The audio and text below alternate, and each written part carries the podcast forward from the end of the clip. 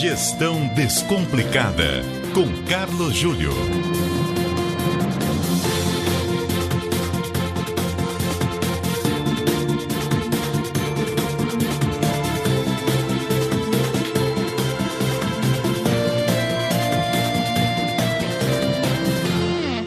Carlos Júlio, muito boa noite para você, tudo bem? Muito boa noite, Débora. Tudo ótimo comigo. Boa noite também aos nossos ouvintes. Hoje, inclusive, você vai responder aqui a pergunta de um dos nossos ouvintes. É o Ézio Fontana. Fontoura. Ézio Fontoura. Eu escrevi aqui, não entendi minha própria letra, você acredita? é, Fontoura, é isso mesmo.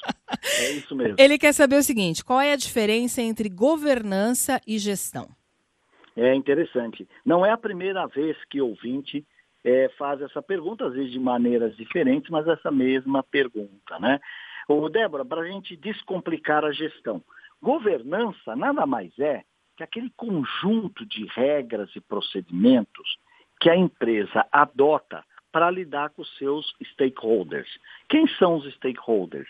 São as partes relacionadas com a empresa seus acionistas, seus funcionários, seus fornecedores, seus clientes. Quando a empresa, quando a gente diz que a empresa tem uma boa governança, é porque ela tem uma governança transparente, onde essas regras definem exatamente como que nós, colaboradores da empresa, funcionários, vamos, vamos lidar com esses stakeholders. Já a gestão é como o processo de decisão acontece dentro da empresa. Então, lá, as hierarquias, os processos de decisão na produção, na entrega do produto, todo aquele conjunto, inclusive de conhecimentos, de saberes, de habilidades, né? O marketing tem lá o seu conjunto de habilidades e conhecimentos, a produção, finanças, etc. Então a diferença básica é isso. A governança é como eu me relaciono com esses stakeholders.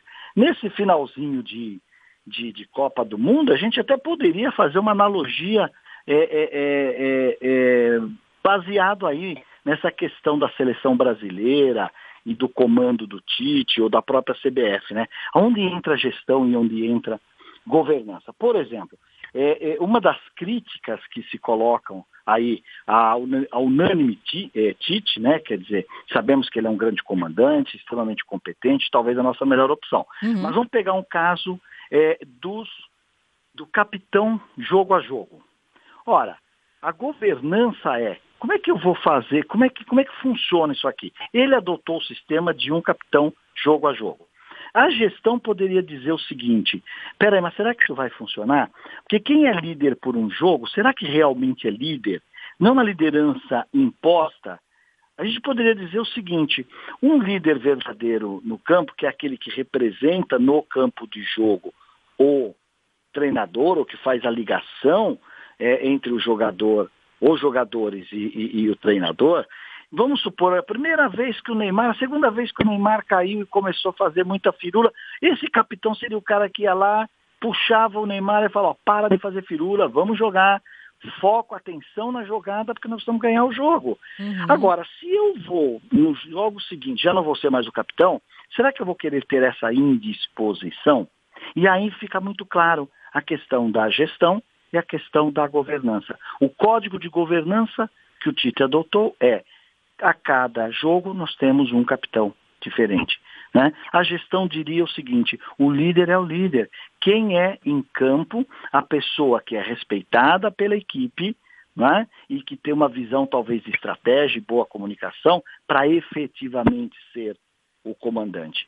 Então, no fundo, no fundo, entender bem as bases, os conceitos, nos ajuda na, no dia a dia é, é, a tomar as nossas decisões e ter uma boa gestão e uma governança transparente, clara e de conhecimento de todos. Muito bem, Carlos Júlio, está explicado. Muito obrigada, viu? Então, até quarta-feira com mais gestão descomplicada. Um abraço, Débora. Outro abraço para você. Obrigada também ao nosso ouvinte, Ézio Fontoura. E se você tem dúvidas também sobre gestão e quiser mandar sua pergunta para o Carlos Júlio, é só encaminhar, encaminhar para gestão.cbn.com.br.